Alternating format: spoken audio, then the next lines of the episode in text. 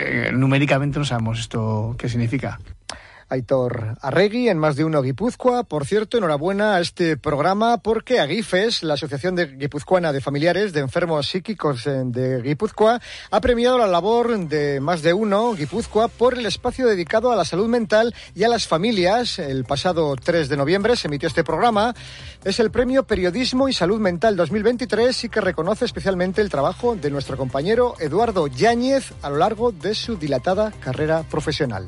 Enhorabuena, Eduardo así nos despedimos. Agur.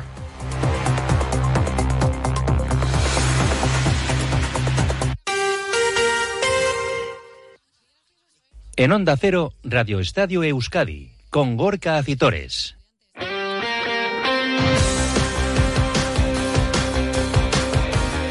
Y con Félix Santiago los mandos técnicos, ¿qué tal la racha León Deporte hasta las 3 en punto de la tarde en este lunes 22 de enero en el que repasaremos el fin de semana polideportivo para los nuestros, centrado sobre todo en el mundo del fútbol, el baloncesto y la pelota, un mundo del fútbol que nos eh, dejó la jornada 21 de liga en primera división, pero donde dos de nuestros equipos, Real Sociedad de Atleti, ya miran las citas intersemanales, Copa del Rey, eliminatoria de cuartos de final a partido único que van a tener mañana martes ya la Real Sociedad en un déjà vu ante el Celta de Vigo en Balaídos y el miércoles el Atlético en Samamés frente al Fútbol Club Barcelona. Con todo, iremos en los próximos minutos en este Radio Estadio que con 41 minutos que pasan ya de las 2 de la tarde arrancamos.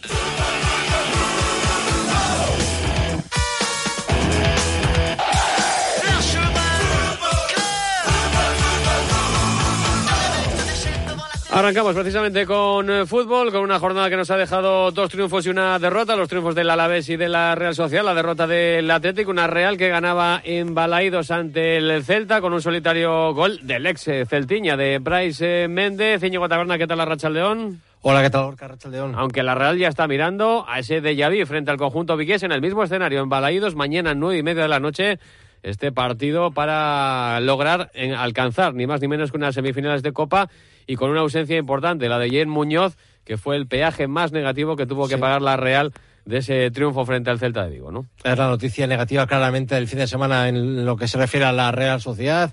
Eh, la lesión de gravedad del lateral Navarro en el primer tiempo del partido contra el Celta. Ayer por la tarde se dio a conocer el parte médico por parte de la Real y se confirmaron los peores pronósticos.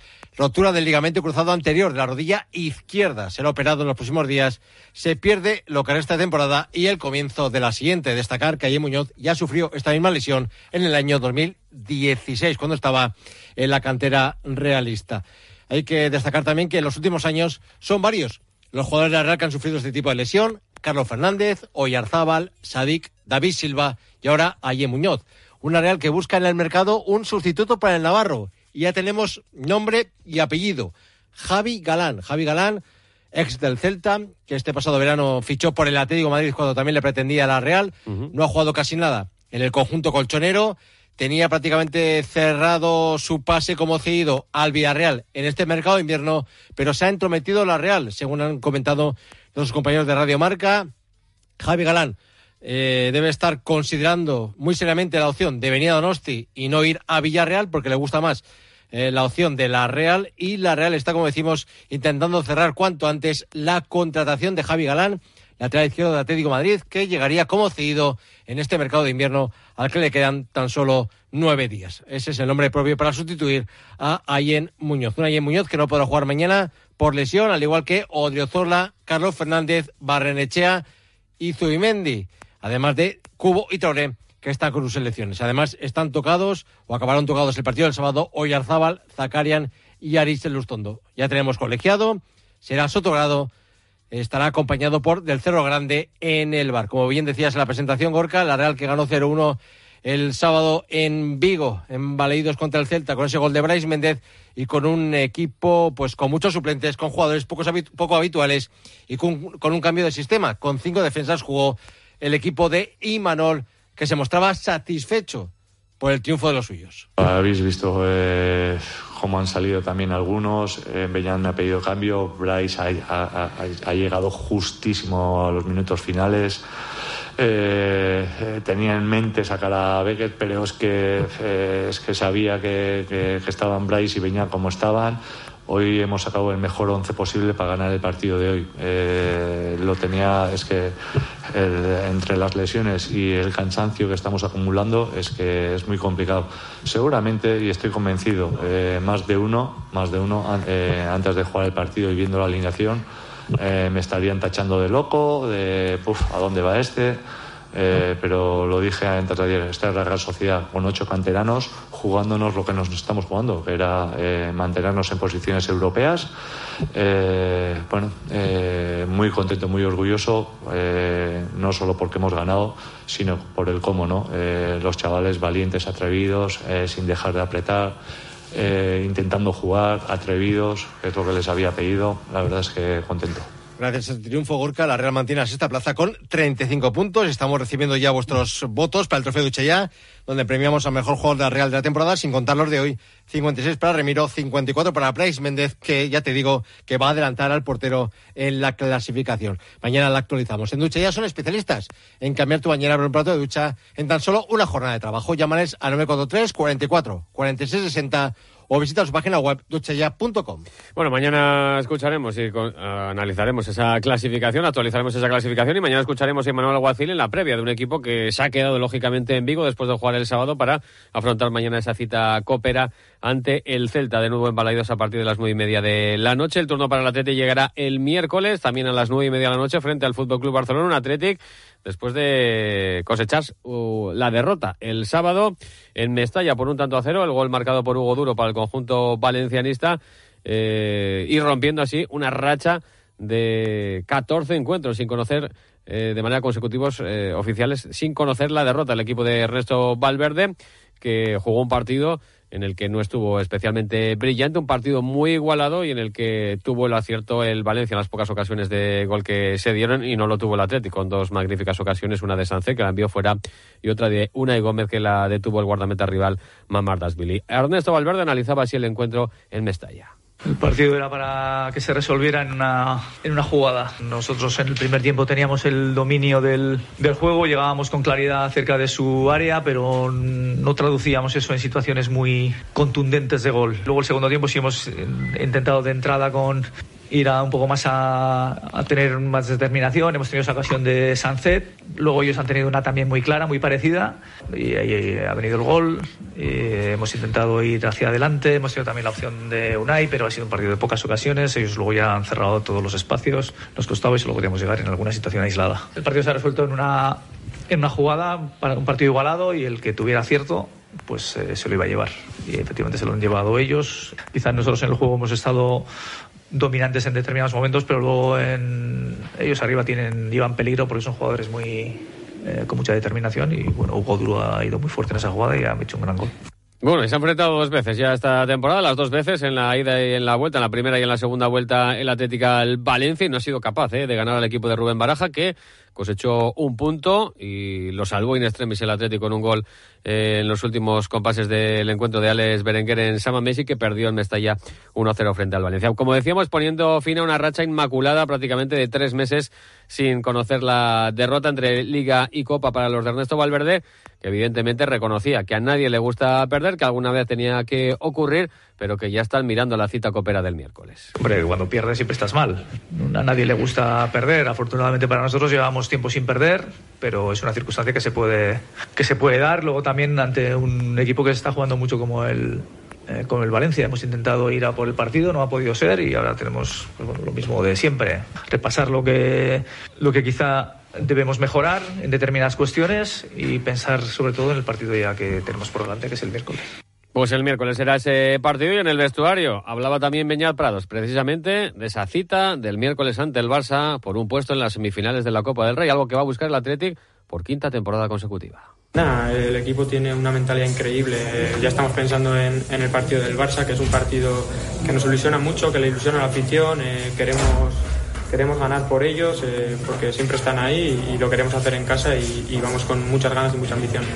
Bueno, pues con ganas y con ambición, un Beñat Prados que fue titular junto a Ander Herrera en el centro del campo en Mestalla ante la ausencia del equipo y de la convocatoria. Se cayó a última hora Miquel Bersa con una sobrecarga muscular, no quiso forzar. Además, Íñigo Ruiz de Galarreta jugó eh, la última media hora del encuentro y lo hizo infiltrado por esa lesión que se produjo en el derby liguero ante la Real Sociedad hace más de una semana.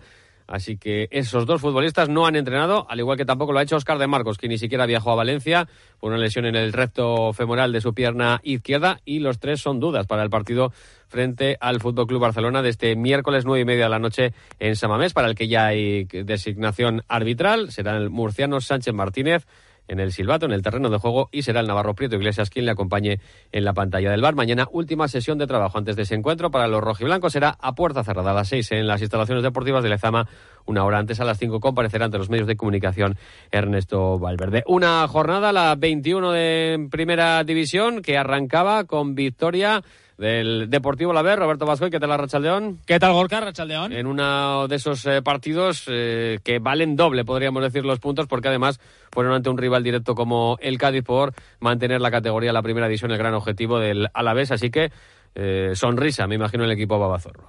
Sí, porque el partido, como bien dices, y el triunfo es importantísimo, son ocho puntos de diferencia respecto al descenso que precisamente marca el conjunto gaditano. Incluso podían haber sido ocho más uno porque si Samu Morodio marca alguna de las dos que tuvo ahí en los minutos finales, se hubiera superado también en el Averas a la escuadra andaluza y pues eh, la alegría hubiese sido todavía superior. Pero el gol de Luis Rioja desde el punto de penalti en el minuto cinco de la segunda parte le dio esos tres puntos. Yo creo que merecidos, aunque el partido tampoco fue eh, que vaya a pasar a la historia. Los babazorros empezaron bien con un eh, balón de Guridi que se estrelló en el larguero. Es verdad que los de Sergio tuvieron buenos minutos entre el 20 y el final de la primera parte, pero en la segunda mitad, a raíz del tanto del futbolista de las cabezas de San Juan, pues apenas eh, ellos inquietaron la portería de Antonio Sivera y como digo, incluso Morodion puso, pudo poner el 2-0 o el 3-0 que le hubiera dado también el Golaveras. Por eso, al final del partido, Luis García Plaza hablaba de los relevantes que son estos tres puntos. Sí, victoria muy importante. Yo creo que mm,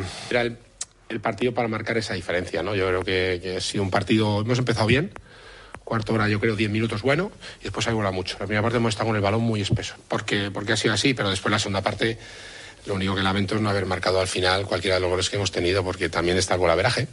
Y creo que, que podíamos haber hecho un 2-0 fácilmente. Creo que es un partido que merecemos ganar, que hay una primera parte que, está más igualada de lo que yo quería, pero que al final es un equipo de previsión y, que tiene muy buenos jugadores. Sin embargo, en la segunda somos merecedores completamente de, ganar. Y es que el equipo suma su segundo triunfo consecutivo después del eh, cosechado la semana anterior también en el Sánchez Pizjuán y esa distancia con el descenso es muy importante, pero dice García Plaza, cuidado que queda mucho. Bueno, pero es, el segundo partido de la segunda vuelta, ¿eh? queda mucho. Yo en primera he visto equipos coger rachas de, tiempo sin ganar, otros equipos que están abajo enganchar dos, dos, partidos seguidos ganando y sobre todo al final de temporada, en los últimos cinco o seis partidos, todo es diferente. Hay equipos que no ganan, que ganan seis partidos en un año y llegan de esos cinco últimos y ganan cuatro, porque es así. Entonces, es un pasito más, contento, está claro, hay que estar contento, pero que queda mucho, que queda mucho. Que como no vayamos a tope Almería, nos, vendremos, perdiendo y tenemos que ir a jugar al máximo. Y después viene el Barça y a competir. competir. Yo creo que competir cada partido es lo que a este equipo le va a mantener en primera división.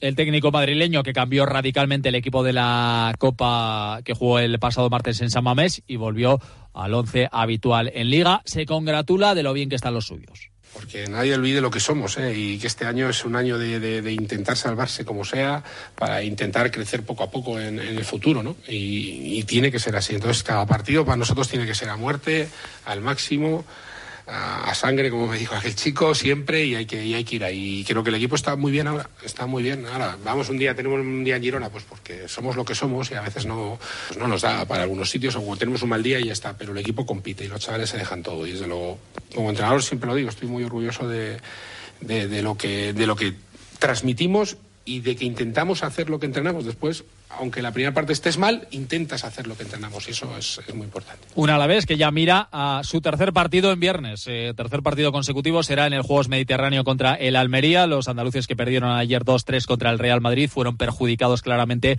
por la actuación arbitral. Y dos apuntes más en la Copa de África. Empate a uno de Marruecos eh, con Afkar, que nuevamente se quedó en la grada. 1-1 contra el Congo y a las 6 de la tarde juega la Guinea Ecuatorial con bueno que será el portero titular contra Costa del Marfil. Y además Gorka, entradas agotadas para el partido entre la Alavés y el Barcelona el próximo 3 de febrero. Gracias, Robert. Fue la vigésima primera jornada de Liga en Primera División, la vigésima tercera en Segunda. Nos dejaba ayer el segundo triunfo consecutivo para Leibar Íñigo al ganar 2-3 en el Corazal Huesca. Sí, un Eibar al que le costó sacar adelante el partido porque se le complicó por momentos. Al descanso ganaba 0-2 el Eibar con los goles de Berrocal y Mario Soriano, pero nada más comenzar la segunda parte, el Huesca hizo el 1-2 y en el minuto 65 el empate a 2, pero cuando todo parecía complicarse de verdad, unos minutos después llegó el definitivo 2 a 3, obra de Stoikov. Tras el encuentro, Joseba Echeverría destacaba la reacción de su equipo cuando el Huesca logró empatar el encuentro. Creo que que la reacción de, de Leibar tras el 2-2 ha sido muy buena. Eh, hemos querido eh, revelarnos ante, ante ese empate y, y, bueno, hemos podido hacer más, ¿no? Sabemos que, que bueno, que al final nos hubiese gustado eh, sufrir menos, pero bueno, nos quedamos, digamos, con esa, con ese inicio negativo del segundo tiempo pero a la vez con la reacción del equipo muy buena tras el tras el 2-2, ¿no? Tenemos que seguir insistiendo en lo que hacemos bien, pero evidentemente necesitamos pues dar ese, ese plus eh, de esa mentalidad competitiva para, para, bueno, para ganar más puntos. Un Eibar que ahora es cuarto de la tabla con 38 puntos, a tan solo uno del segundo, el Sporting de Gijón. En la próxima jornada jugará el viernes en Ipurúa contra el Mirandés. Ganó el Eibar y perdió. La Sociedad Deportiva Morevieta ya no es noticia porque solo ha ganado uno de los 17 últimas jornadas de liga en segunda división, el conjunto de Jandro, que perdió 0-2 el sábado en Lezama en casa ante el Eldense, ante otro eh, equipo recién ascendido a la categoría de plata del fútbol español. Muy polémico el 0-1 en el claro fuera de juego que ni el asistente primero en línea ni el VAR después eh, decidieron anular para el cabreo monumental del técnico de los azules, Jandro. Vale, en línea no levanta. Y el bar, tenemos la imagen. Es que es clarísimo. No lo entiendo, de verdad, no lo puedo entender. Parece una vergüenza, porque estamos en la que estamos, porque nosotros nos hemos metido ahí. Pero que no nos quiten nada, y no es una excusa, ¿vale? Pero es la puta realidad, es una vergüenza. Porque ahora los que nos vamos jodidos somos nosotros. Y sí, ese minuto nueve y tenemos todo el partido para, para poder empatar o para poder remontar. Pero situación en la que estamos es muy difícil levantarnos de ese mazazo. Y que alguien me explique por qué antes del partido la liga decide que no se riega el campo. Yo no lo entiendo. O sea, venimos a nuestra casa y no podemos regar el campo. Tenemos que hacer lo que nos dicen. ¿Qué más nos puede pasar? Pues muy enfadado, evidentemente, Jandro. El equipo acabó perdiendo por cero goles a dos con el segundo tanto del Eldense, obra de un ex de los vizcaínos como Soberón. Es eh, colista con 16 puntos solo y a 8 ahora mismo de la salvación el, la Sociedad Deportiva Morivieta. Además, jornada también en el fútbol femenino que nos dejaba el empate a uno del Atlético ayer en Tenerife ante el Granadilla, gracias a un golazo de Nerea Nevado para la Rojiblanca. Es un punto que dejó buen sabor de boca al técnico del Atlético, David Andar. Muy contentas, al final sabemos lo difícil que es puntuar en este campo contra un gran equipo, un equipo que domina muy bien estos espacios, que lleva muchísimo tiempo jugando aquí, aquí es un equipo muy fuerte y valoramos pues sobre todo cómo hemos sido capaces de reencontrarnos ¿no? después de ese gol encajado y hemos sido capaces de tirar de corazón, de tirar un poquito de ese empuje y, hemos conseguido empatar el partido. Nos hubiera gustado llevarnos tres puntos, pero sabemos que es muy difícil y valoramos mucho este punto. El que se llevó los tres puntos fue Leibar al ganar 1-0 al Valencia gracias a un gol de Esperanza Pizarro a la que escuchamos. Bueno, muy contentas y sobre todo por, por el rendimiento que volvimos a mostrar otra vez eh, un partido complicado que sabíamos que iba a ser así porque el rival es bueno y tiene sus virtudes que, que bueno, a veces es difícil contrarrestar, pero lo pudimos sacar adelante y con muchas chances creadas sobre todo que que bueno, también te deja mucho más contenta. Y victoria también de la Real Sociedad, que se impuso 0-2 ante el Levante Las Planas. Habla su entrenadora Natalia Arroyo. Creo que, que, sumamos tres puntos merecidos, sumamos tres puntos muy buenos y que espero que nos den esa confianza en, en, en muchas de las cosas que van a pedir eh, todos los partidos de aquí, al, de aquí al final. Como siempre refuerzo un, de dónde venimos y hacia dónde seguimos construyendo. Bueno, hoy no le hemos permitido eh, con una ventaja de dos goles como el día de Tenerife que se metieran. Hemos defendido muy bien área, hemos defendido muchas otras situaciones eh, bien en el partido, hemos sabido cambiar ahí un poco la, la inercia y, y redondear un, un partido que, que, hemos encarnado con un primer tiempo súper serio, muy bueno. El gobierno vasco apoya a las empresas con el nuevo plan de ayudas pymes 2024. Ayudas directas al motor de la economía vasca. Más de 80 programas y 600 millones de euros en ayudas. Infórmate en euskadi.eus y en spri.eus. Activa tus ayudas. Gobierno vasco. Euskadi. Bien común. Además, en baloncesto, victoria contundente 108-95 de Basconia ante Andorra y derrota de Bilbao Basket en la cancha del líder Real Madrid. Cayeron 95-80 los eh, bilbaínos. El Basconia que tendrá cita de Euroliga el viernes ante Valencia Basket en el West Arena, mientras que los bilbaínos jugarán la FIBA Euro Cup este miércoles en tierras alemanas frente al Göttingen. Además, en Liga Femenina, victoria el BIDK Euskotren en cancha del Barcelona 55-77, también contundente triunfo de Lointe Guernica 98-59, Maloste frente Gran Canaria y derrota de Araski 72-53 en la cancha del Ferrol. Y Guipúzcoa Basket arrancó la segunda vuelta con victoria al ganar en Cáceres 68-86 y en pelota se cerraba ayer la décima jornada del Parejas en el Astelena de Leibar con el triunfo de Altune Martija 22-13 ante Azcurdia y Tolosa, triunfos también el sábado de Peña y Albisu 22-12 ante la Soya Aranguren y de Artola y más 22-18 frente a los líderes Jaca y María Currena que cosecharon así su segunda derrota en lo que va de campeonato. Así llegamos a las 3, se quedan ya con la información en Onda Cero. El deporte vuelve a las 9 menos 10 con la brújula del Radio Estadio Euskadi. Que pase buena tarde, Agur.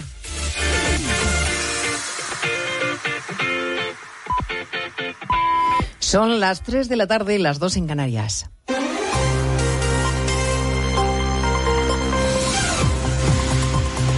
Noticias en Onda Cero. Buenas tardes, repasamos en tres minutos la actualidad de este lunes que les venimos contando desde las dos en Noticias Mediodía, empezando por esa última hora que les adelantábamos hace poco más de 20 minutos. El Supremo confirma que la devolución de menores desde Ceuta a Marruecos en agosto de 2021, siendo Fernando Grande Marlasca ministro de Interior, fue ilegal. Y lo fue porque no siguió el procedimiento previsto en la ley de extranjería. Añade el alto tribunal que esos retornos deben ajustarse a la legalidad española y a sus garantías y no pueden basarse solo en el acuerdo hispano-marroquí de vuelta concertada de menores. Así que ese retorno ordenado por Grande Marlasca fue ilegal. Más asuntos. Sobre el anuncio de Pedro Sánchez de invertir 500 millones de euros para reforzar matemáticas y comprensión lectora. Anuncio que hizo en un acto de precampaña en Galicia. Las comunidades autónomas le acusan de electoralismo porque en algunas autonomías ya se aplica ese refuerzo y los docentes dicen que ese dinero no llega ni para empezar. Sonia García, número 2 del Sindicato de Profesores AMPE. No vemos que sea suficiente del todo si hablamos de 500 millones de euros para alrededor de 5 millones de alumnos, con una media de 28 alumnos por aula, que estamos hablando de unos 200.000 grupos. Vemos que es difícil encajar estos números para que esta medida sea real. Sánchez presidirá el Consejo Escolar el jueves que viene y entonces será cuando concrete los detalles de este anuncio. Hoy ha reunido a su nueva ejecutiva en la calle Ferrad, mientras el líder del Partido Popular, Núñez Feijó, les ha pedido a los miles de alcaldes del Partido Popular que frente a las desigualdades no se callen. A nosotros, a vosotros no os han votado para los privilegios. No os han votado para que os calléis frente a ellos. Si los alcaldes del PSOE van a seguir callados ante el trato de favor a costa de la mayoría, allá ellos. Informe de FEDEA de la Fundación de Economía Aplicada alertando de una negociación de la financiación de tú a tú solo con Cataluña porque dice que eso podría derivar en una financiación a la carta y algunas comunidades podrían quedarse sin recursos. Ángel de la Fuente, director de la Fundación. A donde no podemos llegar es un poco a lo que pide Junts. de una financiación a la carta que comporte que ciertas comunidades se queden básicamente con, con sus recursos y no contribuyan o no contribuyan tanto